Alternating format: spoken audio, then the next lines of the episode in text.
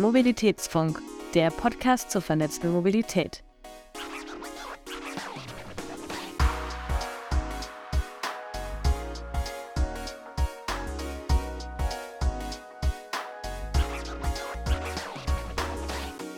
Hallo und herzlich willkommen beim Mobilitätsfunk, eurem Podcast zur vernetzten Mobilität. Der Mobilitätsfunk ist eine Produktion von Vesputi. Mehr Infos findet ihr unter vesputi.com und themobilitybox.com. Mein Name ist Ben und mit dabei ist heute Alexander Möller vom Verband Deutscher Verkehrsunternehmen. Ich freue mich, dass du hier bist. Herzlichen Dank für die Einladung. Magst du zum Start vielleicht einmal ein bisschen was zu dir erzählen, wer du bist, wo du herkommst äh, und warum du machst, was du gerade machst?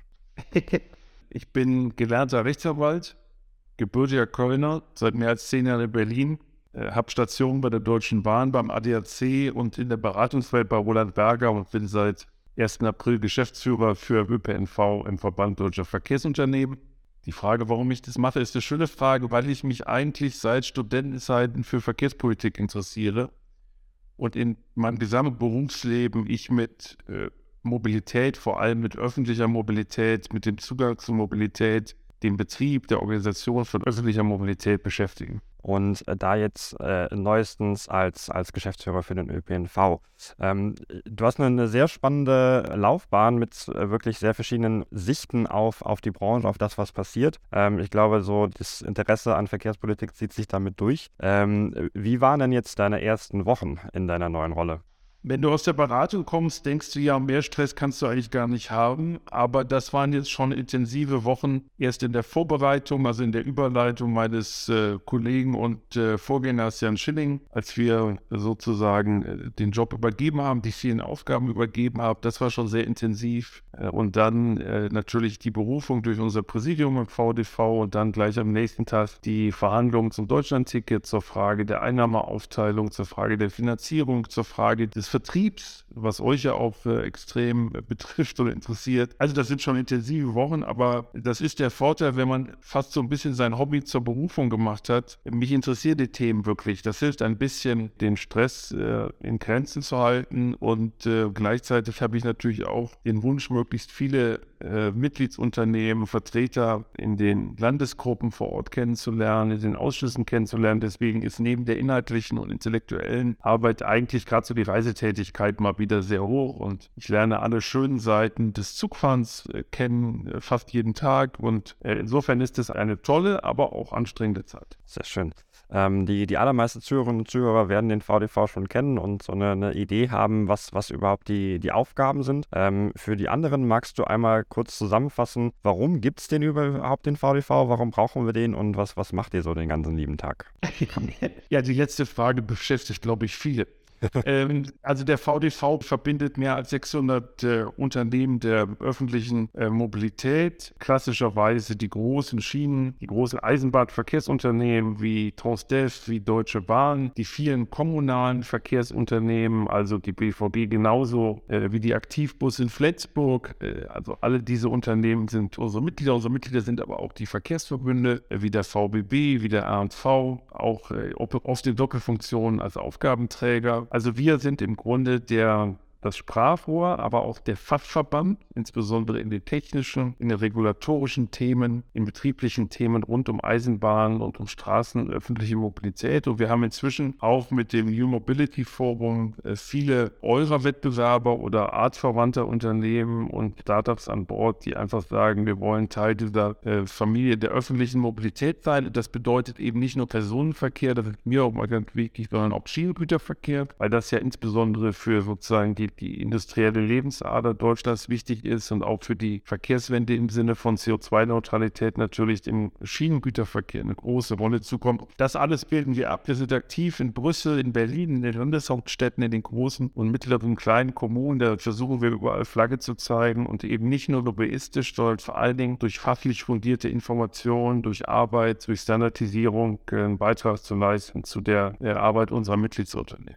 So, Lobbyismus ist ja außerhalb von Brüssel äh, nicht das am, am, schönsten besetzte Wort, aber ich glaube, für, für den ÖPNV äh, Lobbyist zu sein, ist nochmal ein bisschen was anderes als für einen Mineralölkonzern. Wie verstehst du so deine Aufgabe ähm, als äh, Fürsprecher für den ÖPNV?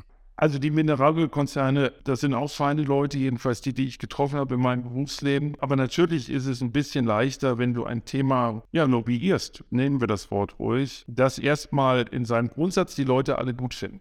Das Spannende beim ÖPNV ist, dass du ständig Leute trittst, die dir erklären, wie man es besser machen kann. Also gerade in der Politik, in den Verwaltungen hagelt es immer viele Vorschläge, weil jeder glaubt, das ist ähnlich wie beim Fußball oder beim Bundeskanzler, jeder kann mitreden, wie muss die Deutsche Bahn besser werden, wie muss der ÖPNV besser werden. Das heißt, man ist schnell im Gespräch, man ist auch schnell in Details. Bin ganz überrascht, äh, immer was auch für Fragen, für Anmerkungen, für Hinweise kommen in einer großen ja, Betroffenheit zu den Themen der öffentlichen Mobilität. Das ist eigentlich auch ganz schön. Es, es fehlt da nie an Themen. Ich merke jetzt, seit ich wieder beim VDV aktiv bin, wenn auch jetzt hauptamtlich früher ja ehrenamtlich, äh, wie viele äh, Freunde sich melden, wenn der Zug verspätet ist äh, und mir sagen, es muss alles besser werden im Netz bei der Zugbereitstellung und wo man so denkt, ja, man ist ja aber nicht der Operateur, aber trotzdem zeigt das doch, wie viel im Alltag der Menschen öffentliche Mobilität eine Rolle spielt. Insofern ist es wirklich schön, bei den Guten zu sein und die Lebenswirklichkeit der Menschen da irgendwie so zu begleiten. Und du hast recht, das ist gerade im Moment einfacher, als wenn man Mineralölkonzern, Zigarettenindustrie oder Waffen, wobei, wobei letzteres im Moment ja auch eine Renaissance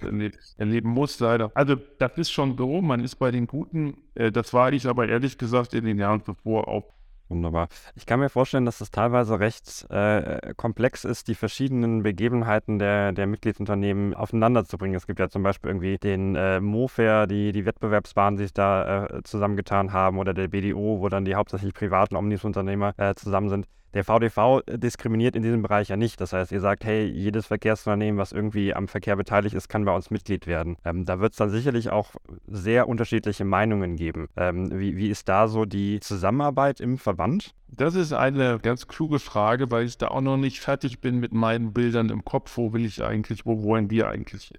Nehmen wir mal die mittelständischen Verkehrsunternehmen, die gerade eine Renaissance erleben im Bereich Schienenersatzverkehr, im Bereich Dienstleister für kommunale Verkehrsunternehmen zu sein. Die ist ähm, so schwer, wie, wie, wie man sich das nur vorstellen kann, in weiten Teilen bei den sogenannten eigenwirtschaftlichen Verkehren macht, ähm, die aber auch ganz viele Ausschreibungen gewinnen, da wo es Ausschreibungen im Bus gibt. Wenn man nach Südwestdeutschland guckt, Saarland, Rheinland-Pfalz, Hessen, äh, große Erfolge. Äh, und ja, ich würde mir wünschen, dass wir mindestens noch stärker kooperieren, weil uns viel mehr verbindet, wenn manche Diskussionen, das begleitet das eigentlich seit 2006, ein Stück weit auch zuvor, habe ich nicht verstanden. Da ist auch manches, glaube ich, nicht rational, sondern emotional, was auch im menschlichen Zusammensein und im Berufsleben sein darf. Aber man muss genau gucken, was das Interesse der Unternehmen nicht vertretet, wieder für uns und für mich. Mofair, also die Wettbewerbsfahnen, wie man sagt, die meisten davon nach meiner Beobachtung auch bei uns im Mitglied und das führt auch zu einer Wettbewerbsfahne wettbewerbs- und kartellrechtlich zulässigen Form der Diskussion. Und die entnehme ich als unglaublich wertvoll, weil unabhängig vom Wettbewerb und den Regeln, die im Wettbewerb gelten, auch hier so viel Miteinander, Kooperation wie nötig. Wenn ich mir vorstelle, als das alles anfing im Wettbewerb im SPNV im Bus, dann hat ein anderer gewonnen und du hast selbst mit deinem, ich war ja einige Jahre Geschäftsführer unterschiedlicher Busunternehmen der Deutschen Bank,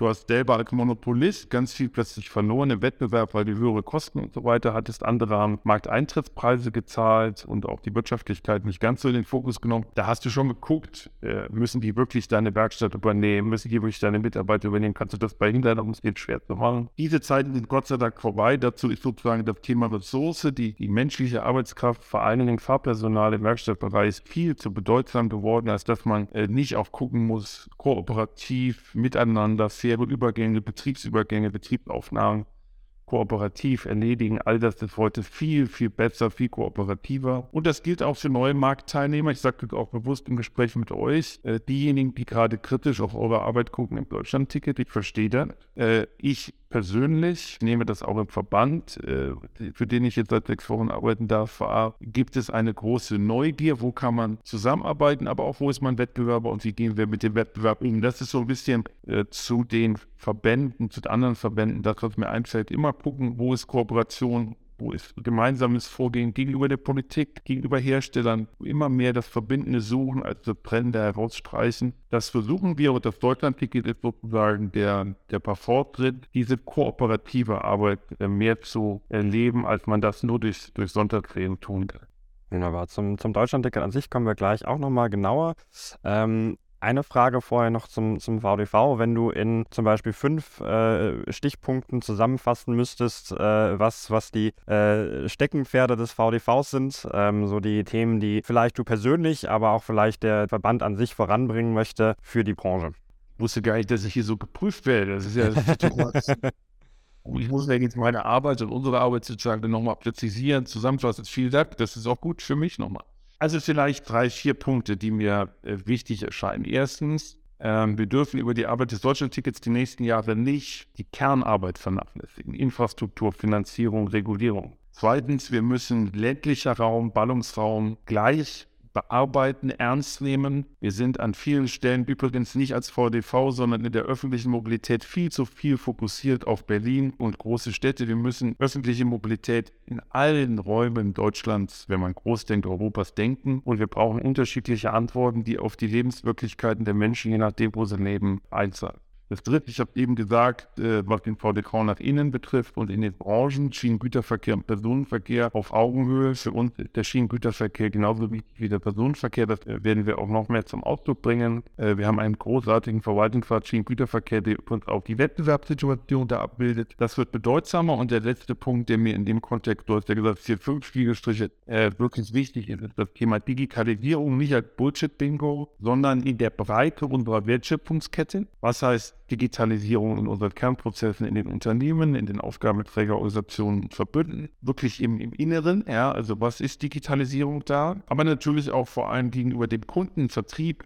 Information, Kommunikation, äh, dann aber auch im Betrieb, in der Bereitstellung unserer Angebote für den Kunden. Wo können wir digitalisieren? Wodurch erzielen wir da Komfortgewinne, Effizienzgewinne? Das sind so die vier, fünf Spiegelstriche der Verbandsarbeit, die ich glaube, die wir alle im Fokus haben und die uns aber auch fokussiert die nächsten Jahre begleiten werden.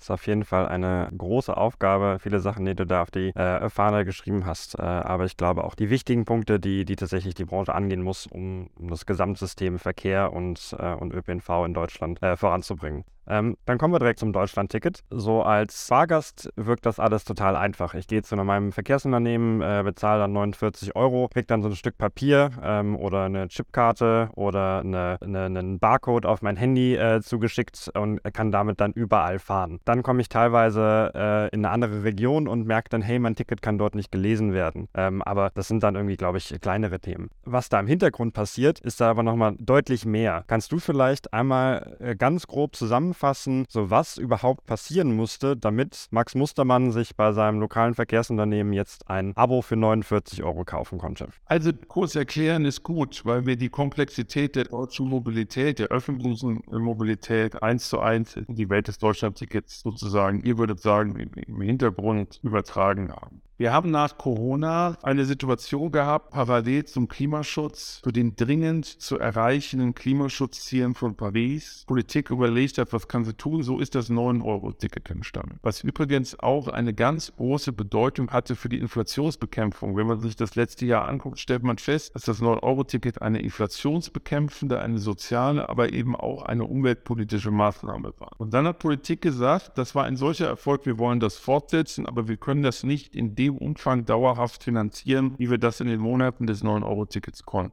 Ich sage das immer so, das hat mal ein, ein, ein leitender Beamter von Nordrhein-Westfalen so formuliert, das habe ich übernommen, gefällt mir gut. Ich war da nicht anfangs verlegt, weil ich vor allem ein großes Risiko sehe. Wir, haben, wir hatten bis zum 9-Euro-Ticket, bis zum Deutschland-Ticket etwa 75 Prozent unserer Einnahmen der öffentlichen Mobilität waren Fahrgeldeinnahmen. Das wird sich durch eine dauerhafte Deutschland-Ticket-Implementierung verändern. Und ich glaube, Unternehmen sind immer dann gut und Branchen sind immer dann erfolgreich, wenn sie am Kunden orientiert ihre Leistungen erbringen. Wenn dieser Kunde noch mehr als ohnehin im regulierten ÖPNV die Politik, die Administrationen sind, müssen wir uns noch mehr bemühen, Kundenbedürfnisse, und damit meine ich Fahrgäste, zu antizipieren und in unserer Angebotswelt diese Bedürfnisse abbilden, damit wir dauerhaft mehr Fahrgäste bekommen, als wir heute und gestern hatten. Und das ist auch für mich der entscheidende klimapolitische Switch, das, was man Mobilitätswende, Verkehrswende nennt, was dringend nötig ist, um die CO2-Belastungen zu reduzieren, setzt voraus, dass die Kunden Angebote finden, die ihnen helfen, aufs Auto zu verzichten. Es ist auch sozialpolitisch bedenklich, wie sehr wir in Deutschland schlichtweg, um mobil zu sein, vom Auto abhängig sind mit allen Folgen für die Kosten. Und die Kosten für die Individualmobilität werden in den nächsten Jahren und Jahrzehnten massiv steigen. Und all diese, dieser Mix, und das sind ganz fokussiert die drei, vier Themen, auf die es ankommt, ähm, müssen wir bedenken, wenn es um dieses Deutschland-Ticket geht, was dann plötzlich von der Politik klar war, wir wollen eine neue Form Deutschland-Ticket oder Nachfolgeticket haben, also Deutschland-Ticket. Warum heißt das Deutschland-Ticket? Weil es für ganz Deutschland gilt. Und ja, es ist auch deshalb kein 49-Euro-Ticket, weil wir nicht wissen, ich habe eine Vermutung, wie lange der Preis bleibt. Und übrigens auch, ob wir nicht auch noch sowas kriegen wie ein Deutschland-Ticket für Studierende äh, und andere Gruppen, was wir in der Diskussion gerade richtigerweise erleben, dass wir diskutieren und hoffentlich auch bald so oder so entscheiden. So, und jetzt haben wir wir eine Vielzahl von einzelnen Themen, die wir jetzt durchgehen könnten. Also angefangen, in welcher Form, du hast es gesagt, gibt es überhaupt dieses Ticket? Äh, wir haben ja das Glück, dass wir als VDV die E-Ticket Service GmbH haben, die in Köln sitzt und die quasi der Anbieter ist für das ganze Thema Chipkarten, Datensicherheit und so weiter. Und ähm, wir hier auch einen diskriminierungsfreien Weg für alle Unternehmen gefunden haben, definiert haben, wie das mit diesen Chipkarten über Deutschland-Ticket hinaus funktioniert, ist ja mega erfolgreich, weil das so eine seriöse Arbeit ist und so kundenorientiert. Dann haben wir das ganze Thema Papier. Du weißt, dass die Politik eigentlich kein Papier wollte, weil wir auch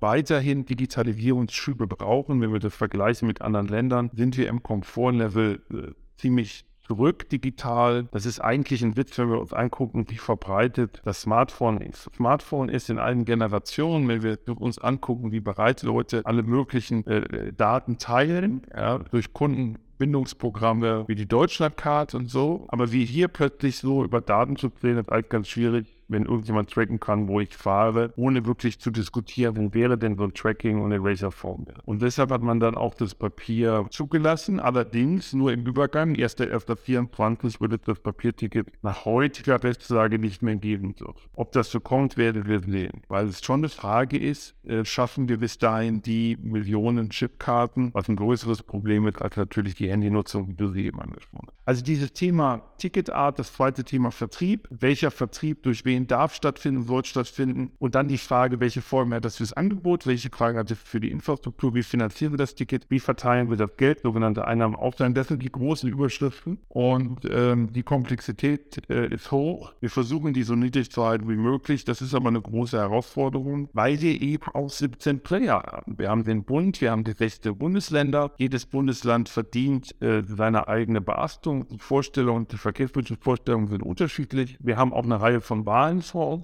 Das äh, führt zu noch mehr Fantasie, welche Gruppen man besonders berücksichtigen muss. Also das ist der bunte Strauß, mit dem wir gerade zu tun haben. Du hast einen, einen sehr, sehr interessanten Punkt genannt, neben deinen ganzen anderen interessanten Punkten. Ähm, ich bin jetzt seit so 10, 10, 12 Jahren in der Mobilität in Deutschland unterwegs ähm, und habe da mitbekommen, dass tatsächlich die Fahrgastorientierung der Verkehrsunternehmen sich in dieser Zeit äh, teilweise massiv verbessert hat. Und du hast jetzt einen Punkt gebracht, dass gegebenenfalls durch die fehlende ähm, direkte Zuordnung zu einem Verkehrsunternehmen gegebenenfalls diese Fahrgastorientierung weniger werden könnte. Glaubst du, wir kommen zurück in die Zeit der Beförderungsfälle, wo Menschen dann von A nach B transportieren? Transportiert werden? Wenn ich die UnternehmerInnen höre in unserem Verband, dann nein, weil ich auch in den Jahren, ich bin das erste Mal 2006 oder 2007 in einem VDV-Gremium gewesen mit ganz unterschiedlichen Altersgruppen, mit ganz unterschiedlichen Lebenswirklichkeiten und mit ganz unterschiedlichen Jobs in der Branche.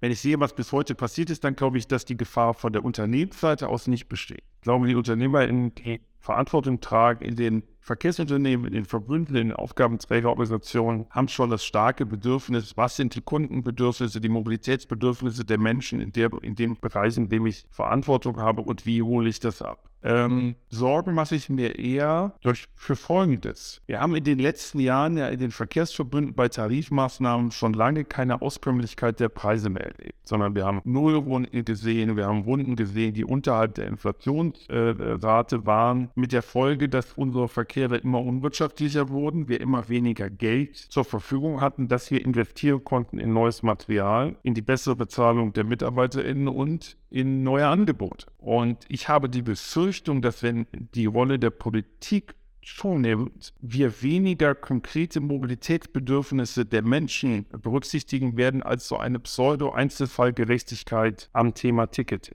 Das beunruhigt mich und da bin ich auf ziemlich alarmiert, ähm, weil am Ende natürlich Politik in vielen Bereichen am längeren Hebel sitzt. Deshalb müssen wir in einem dauerhaften Dialog über diese Kernfrage, welche Infrastruktur brauchen wir und welche Angebote brauchen wir, oder eigentlich ist es andersrum. Wir müssen sagen, welche Angebote wollen wir, wie wollen wir die Produktvorteile des Individualverkehrs reduzieren. Daraus ergeben sich Fragen für die Infrastruktur, daraus ergeben sich Fragen für unsere Busse, unsere Bahnen, unsere flexiblen Bedienformen, Stichwort On Demand, im Ballungsraum, im ländlichen Raum. Mein ehemaliger Arbeitgeber, der hat neulich formuliert, man will, dass man im ländlichen Raum auf das zweite Auto verzichtet. Das klingt so ein bisschen nach Brötchentaste. Das ist aber sehr, sehr klug. Ich habe mich darüber sehr gefreut. Weil das ist genau das, was Verkehrswende ausmacht. Eine wirkliche Veränderung unseres Mobilitätsverhaltens hin zu CO2-freier Mobilität. Und es darf eben nicht reduziert sein auf, wir tauschen den Diesel gegen das E-Auto, sondern wir brauchen eine durch gute, verlässliche Angebote äh, äh, induzierte Verhaltensveränderung. Und dann ist auch dieser Bereich der Mobilität äh, möglich, da CO2 äh, dauerhaft nachhaltig einzusparen, damit wir das Klima durch unsere Arbeit hätten können. Das ist ja auch was, was, was alle Mobilitätsakteure außer die, die Autobranche schon seit Jahren erzählen, dass die Mobilitätswende eben keine Antriebswende ist, sondern wirklich ein, ein, ein gesellschaftlicher Wandel ähm, hin, hin zum, zum Umweltverbund, hin zu ähm, klimaverträglicheren Mobilitätsformen. Das gehört zu den Dingen, die ich für wesentlich halte, auch in der Frage kooperative Zusammenarbeit. Nehmen wir mal On Demand. Das wird ja ohne die OEM, ohne die Autohersteller nicht gehen. Die müssen die Dinger bauen, die wir dann fahren oder die irgendwann automatisiert fahren. Insofern auch da, wenn wir beide Automanager wären, hätten wir dazu auch eine Position. Äh, wenn du jetzt bei einer Plattform wärst, die VW gehört, also ich weiß gar nicht, wer euch gehört, aber wahrscheinlich nicht VW, das würde ich wissen wahrscheinlich, dann würdest du auch sozusagen sagen, wir sind der gute Teil unseres Konzerns. Ja? Also ich warne da immer davor, also erstes sind wir wirtschaftlich, wenn wir nach Süddeutschland gucken, Baden-Württemberg, Bayern, 30 Prozent der Wirtschaft kommt aus der Autoindustrie. Wir sind massiv darauf angewiesen, dass die Transformation funktioniert zum CO2-freien Fahrzeug, aber in einer Life-Circle-Betrachtung. Woher kommt der Strom? Wie ist das mit der Batterie? Wie lange hält die Batterie? Wie ist die zu recyceln? Also all diese Dinge sind in einen Kontext zu stellen. Aber wir brauchen, und das ist, glaube ich, Konsens, wir brauchen neben diesen Transformation der Autoindustrie eben wirklich auch, weil es nicht nur um CO2-Freiheit geht. Es geht um Lärm, was durch die E-Mobilität im Autobereich so toll wird, dass die Verbände jetzt wieder fordern, wir müssen Geräusche machen, damit jemand gefährdet wird, weil man das Auto von hinten nicht hört. Aber es geht natürlich auch um Räume und die Frage von Platz in den Städten, äh, Parkraumbewirtschaftung. Also diese ganze Themen, das ist halt die Komplexität der Mobilität. Ähm, das ist alles zu berücksichtigen.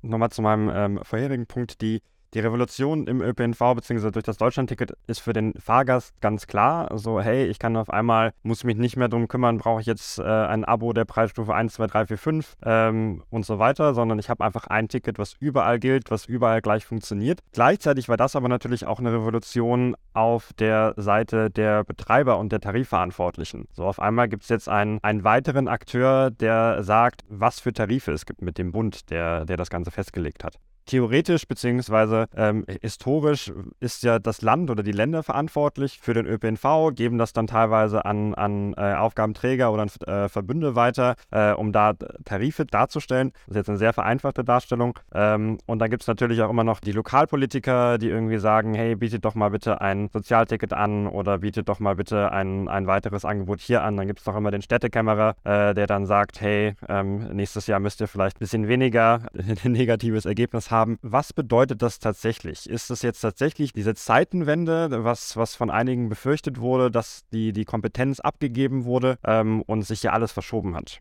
Wenn wir für jede Zeitenwende einen Schnaps trinken würden, wären wir Alkoholiker. Das ich habe heute Morgen in der Pestschau im Wirtschaftsfunk gehört, Zeitenwende in der Bildungspolitik. Es gibt ja keinen Bereich, der verschont ist von Zeitenwende.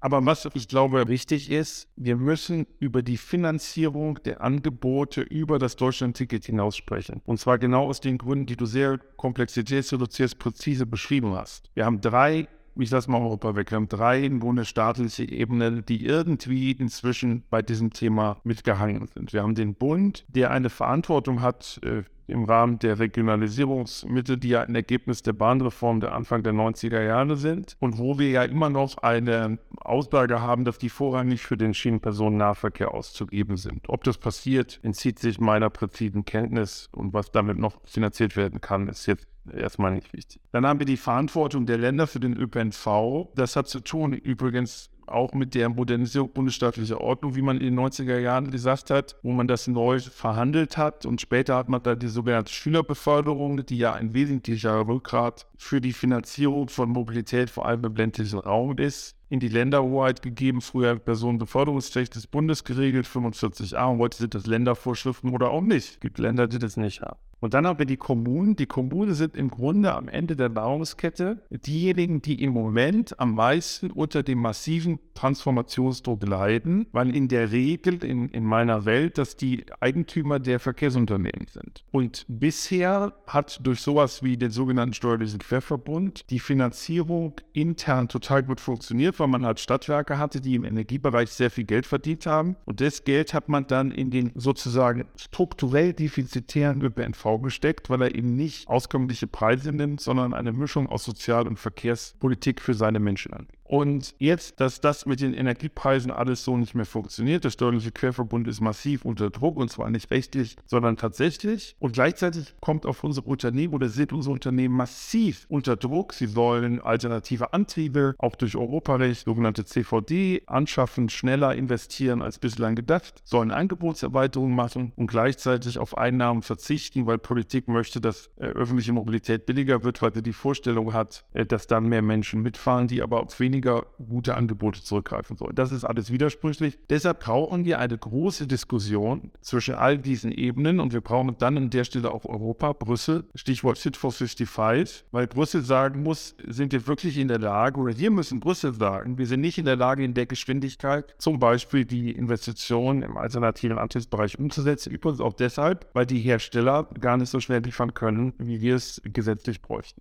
Also das sind ganz viele Facetten einer komplexen humanitären Situation und die müssen wir äh, auf die Agenda heben. Wir, wir, als VDV sind total hinterher. Lasst uns über diese Dinge sprechen. Wir brauchen eine, eine Diskussion und eine Entscheidung über wann passiert was, eine Priorisierung. Ich hätte mir immer gewünscht, dass man statt Antriebswende, statt Ticketing anfängt, in die Angebote zu gehen. Mir wäre es lieber gewesen, wir hätten diese modernen Dieselbusse länger eingesetzt und mehr Angebote damit geschafft, als Milliarden auszugeben in die Antriebswende. Das war eine Frage der Reihenfolge. Diese Messe ist komplett gesungen. Da sollte ich auch, äh, das habe ich mir auch selbst vorgenommen, das alles nicht sich zu verkämpfen. Aber wir müssen jetzt die Dinge wieder in eine richtige Reihenfolge bringen. Infrastruktur, Angebote, Finanzierung, das ist das, was im Vordergrund steht. Das macht die Arbeit auch gerade so komplex. Du bist 80 Prozent des Tages im Deutschland-Ticket beschäftigt äh, und du musst sozusagen 120 Prozent bringen, damit du noch genug Zeit für die anderen Themen hast. Stichwort Ausbauen, Modernisierungspakt. Also das ist alles, was du sagst, äh, ist so komplex und gehört in den Zusammenhang.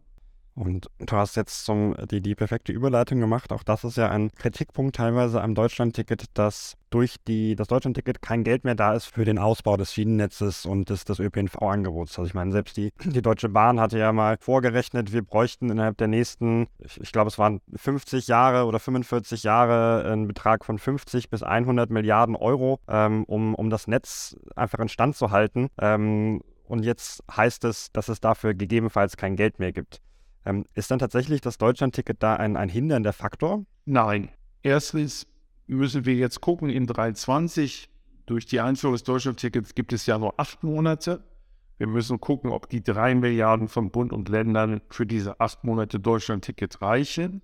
Vor dem Hintergrund der Kostenentwicklung für die Unternehmen mache ich mir Sorgen, dass das nicht reicht. Und wir müssen gucken, reichen da diese drei Milliarden, die für 24 da sind, aus? Und was heißt das, wenn es nicht reicht? Wir werden dann mehr Geld brauchen. Die Diskussion werden wir jetzt äh, ganz fokussiert aufnehmen müssen mit jedem Monat, den wir mehr sehen, was an Geld tatsächlich gebraucht wird. Das zum Deutschlandticket. Das zweite ist, ähm, es ist keine Frage mehr des Geldes. Das Geld ist da, um in die Infrastruktur Schiene zu investieren. Es ist eher eine Frage der Prozesse, Wie gut sind wir da in den einzelnen Bauprojekten? Wie gut sind wir beim sogenannten Schienenersatzverkehr? Wie komfortabel, wie zuverlässig sind wir für die, die über viele Jahre in Hochleistungskorridoren und anderen Maßnahmen als Kunden leiden werden unter einer Veränderung und unter weniger XPNV und so weiter? Dann ist es natürlich eine Frage, welche Kapazitäten im Bau habe ich überhaupt? Wie viel Material, wie viele Leute, was brauche ich? Das ist dann die nächste, die dritte Ebene. Und es ist schon richtig zu sagen, das eine sind die Milliarden, die wir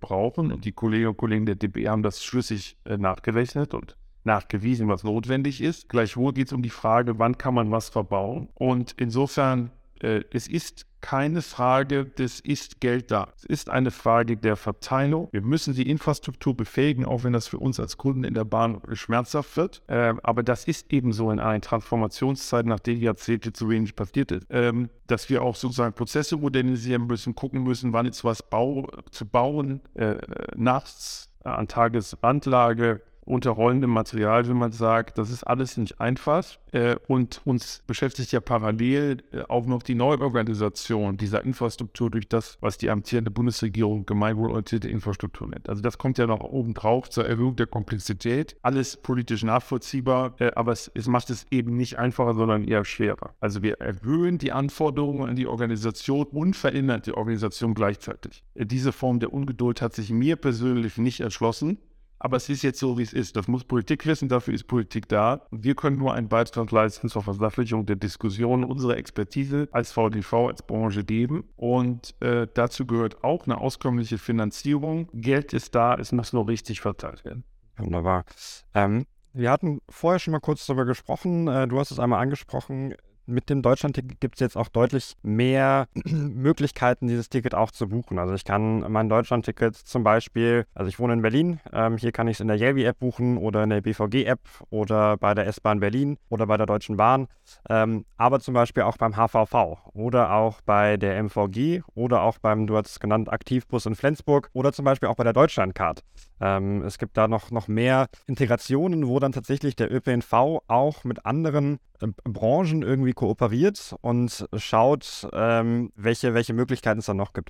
Kleiner Disclaimer dazu, die Deutschlandkarte-Integration, wie du schon richtig gesagt hattest, äh, da sind wir auch mit dem Spiel als Vesputi. Aber wie, wie siehst du das und wie sieht der Verband äh, da die, die Öffnung des, des ÖPNV für Dritte? Das ist ja auch was, was teilweise von der EU ähm, vorgegeben wird durch die äh, MDMS, Multimodal Digital Mobility Services Regulierung, die da im September kommen soll. Was passiert da gerade? Es gibt äh, am Beispiel der MDMS, glaube ich, kann man das gut darstellen. Die EU-Kommission will schon lange eine Liberalisierung, eine Öffnung des Vertriebs. Und große Player äh, wie die Kolleginnen und Kollegen von Flix Mobility, äh, Startups äh, wie ihr, wie Fertig und andere sagen, diese Öffnung ist dringend geboten, damit es einen Wettbewerb gibt. Ähm, wir sehen das Bedürfnis nach kundenorientiertem Vertrieb, stehen aber auf dem Standpunkt, dass der, der der Betreiber ist, auch äh, die Möglichkeit haben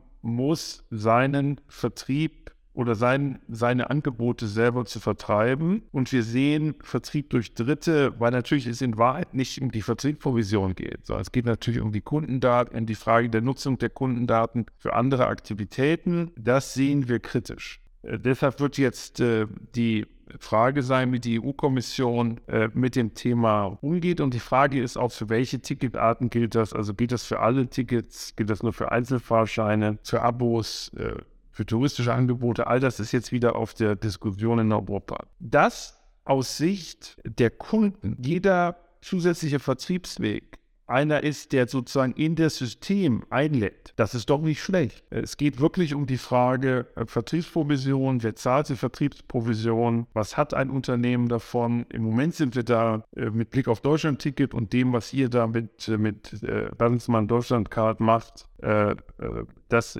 da sind wir alle nicht aufgeregt, nicht entspannt. Da gibt es auch von uns äh, keinen Versuch, das regulatorisch zu unterbinden. Das wäre dumm, sondern lasst uns mal evaluieren, 23, wie sind die Zahlen, was bedeutet das? Dass das für Startups, wobei ihr sagt, glaube ich, 2019 gegründet, ich weiß gar nicht, ob man da noch Startups sagt, aber dass es für Unternehmen, die so hinterher sind, diese Welt zu digitalisieren, dass das eine Riesenchance ist, ist doch jetzt mal gut. Und ähm, solange das in die Einnahmeaufteilung und so weiter ins Gesamtsystem läuft, also ihr braucht ja am Ende der Kette aus rechtlichen Gründen auch ein Verkehrsunternehmen, das euch da unterstützt. Und das ist da in dem Verbund, in dem das Verkehrsunternehmen ist, mit dem wir kooperieren, dass die da so ein bisschen schräg gucken, ja, und dass in dem Bundesland, in dem ihr da unterwegs seid mit dem Verkehrsunternehmen, dass die auch ein bisschen schräg gucken und dass ich auch schräg gucke äh, und sage, oh, da müssen wir aufpassen. Das ist doch alles, das ist normal. Ne? In dem Moment, wo ich Wertschöpfungsketten angreife äh, und gucke, wo kann ich in der Wertschöpfungskette der öffentlichen Mobilität partizipieren, ähm, deshalb sind wir in der sozialen Marktwirtschaft. Die Regeln müssen eingehalten werden und solange die Regeln eingehalten werden, ist das alles okay. Und äh, wir werden im Rahmen der Evaluierung der 23er-Zahlen irgendwann Anfang 24 äh, kritisch drauf gucken. Vielleicht ladet ihr mich da wieder ein, was haben wir zusammen gelernt und haben wir eine Veränderung unserer Position? Sehen wir da was kritisch? Muss man da nachschärfen? Wir wollen nicht jede Innovation in jedem neuen Weg immer gleich äh, an die Wand stellen, sondern angucken, lernen. Und ich bin, ich bin, ich bin begeistert. Und das sage ich als jemand, der wirklich seit Studierendenzeiten sich damit beschäftigen darf. Ich bin begeistert, welchen Innovationsschub in unserem Mitgliedsunternehmen stattfindet, auch zum Thema Vertrieb. Dass wir plötzlich in einen solchen Ideenwettbewerb um vertriebliche Aktivitäten kommen, dass wir einen Schub haben bei Digitalisierung, dass wir übrigens auch auf der Kundenseite einen Schub haben am Thema Jobticket, das ist doch alles super. Wir brauchen doch da nicht immer gerade gebohrt zu sein. Wir haben jetzt gerade irgendwie eine halbe, dreiviertel Stunde darüber gesprochen, was alles schwierig ist und was wir bearbeiten, was wir angeben müssen, eine Herausforderung. Aber im Kern ist öffentliche Mobilität so präsent wie noch nie. In der Lebenswirklichkeit, in der Berichterstattung, bei Unternehmen. Große Organisationen mit vielen Mitgliedern, mit vielen Kunden bemühen sich gerade um die Frage, wo ist ihr Beitrag zum Deutschlandticket? Natürlich auch ihre wirtschaftlichen Interessen. Ihr auch. Ihr macht das ja nicht aus Hobby, sondern ihr wollt damit Geld verdienen. Das muss auch so sein. Äh, das gilt übrigens auch für Verbandsgeschäftsführer. Die müssen auch Geld verdienen. Ja? Also insofern äh, sind das so die Dinge, die wir jetzt äh, gemeinsam, und deshalb bin ich auch dankbar, dass ihr mich heute eingeladen habt, weil wir müssen im Dialog sein, alle, die in der Branche aktiv sind. Genau diese Stimmung bekomme ich auch mit. Also tatsächlich, ich erzähle das immer sehr gerne. Ich habe vor, äh, das war zur, zur Einfach-Weiter-Aktion vor, vor anderthalb Jahren, ähm, wo man mit seinem bestehenden ÖPNV-Abo auch in anderen Regionen fahren konnte. Begrenzt auf, ich glaube, zwei Monate oder zwei Wochen waren das. Ähm, da hat dann ein Vertreter eines großen Verkehrsunternehmens mir gesagt, hey, wir waren jetzt das erste Mal auf Instagram, äh, ohne dass wir dafür bezahlt haben oder dass es was Negatives war. Ähm, und das ist wirklich was, was der ÖPNV der Umweltverbund, das System nachhaltiger Verkehr ist wirklich in jedermanns, jeder Fraus Kopf und Gedanken. Und ich glaube, das Ziel, was wir eigentlich haben, dass der, der ÖPNV oder zumindest ein, ein, ein Verkehrs, Verkehrsträger, der umweltverträglich ist, immer an allererster Stelle steht als eine Option. Muss nicht immer da, dafür dann eine Entscheidung fallen, aber es muss zumindest immer dargestellt werden. Es, immer, es muss immer eine Option sein. Und diese, an diesen Punkt kommen wir, glaube ich. Ähm, jetzt durch den Vertrieb, durch das, das einfache Angebot. Ich muss mir nicht mehr Gedanken machen, was für ein Ticket ich brauche, sondern ich kaufe es mir einfach und ich habe es dann und ich muss dann im Idealfall nie wieder ein Ticket kaufen. Und gleichzeitig auch On-Demand hat es genannt. Also im, im ländlichen Raum passiert unglaublich viel gerade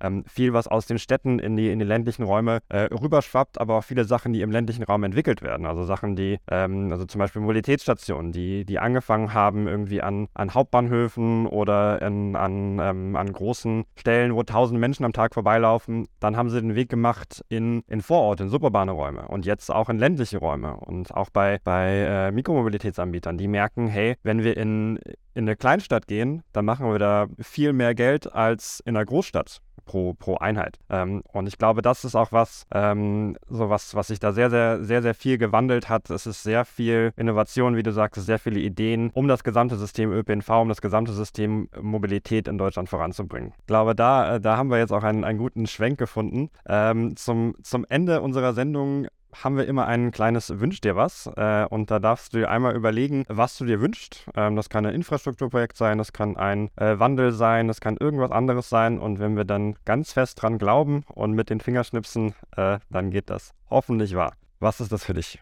Ähm, ich wünsche mir eine, eine gemeinsame Formulierung der beteiligten Bund, Länder, Kommunen, Branche und damit meine ich euch genauso wie eine KVB oder eine DB oder eine Transdev oder irgendwie Weinziel, Busreisen in Köln. Wir brauchen wirklich eine Diskussion über das Zielbild öffentliche Mobilität. Daraus abgeleitet, was brauche ich für eine Infrastruktur, daraus abgeleitet, was ist das Angebot, um das zu erreichen, das Zielbild, und was brauche ich dafür an Geld. Wir müssen das nicht in drei Jahren Enquete-Kommissionen machen, sondern wir brauchen einen zügigen Prozess, an dessen Ende öffentliche Mobilität, Personenverkehr, Schienengüterverkehr äh, neu äh, aufgestellt ist, möglichst frei von äh, Einzelinteressen, orientiert am Gemeinwohl, an Outputs der wirtschaftlichen Stärke, die wir brauchen als Industrienation, in einer dekarbonisierten Industrienation. Und das wäre das, äh, was ich mir wünsche und wo ehrlicherweise ich spüre, dass wir ganz viele auch schon daran arbeiten, dass das realistischer wird.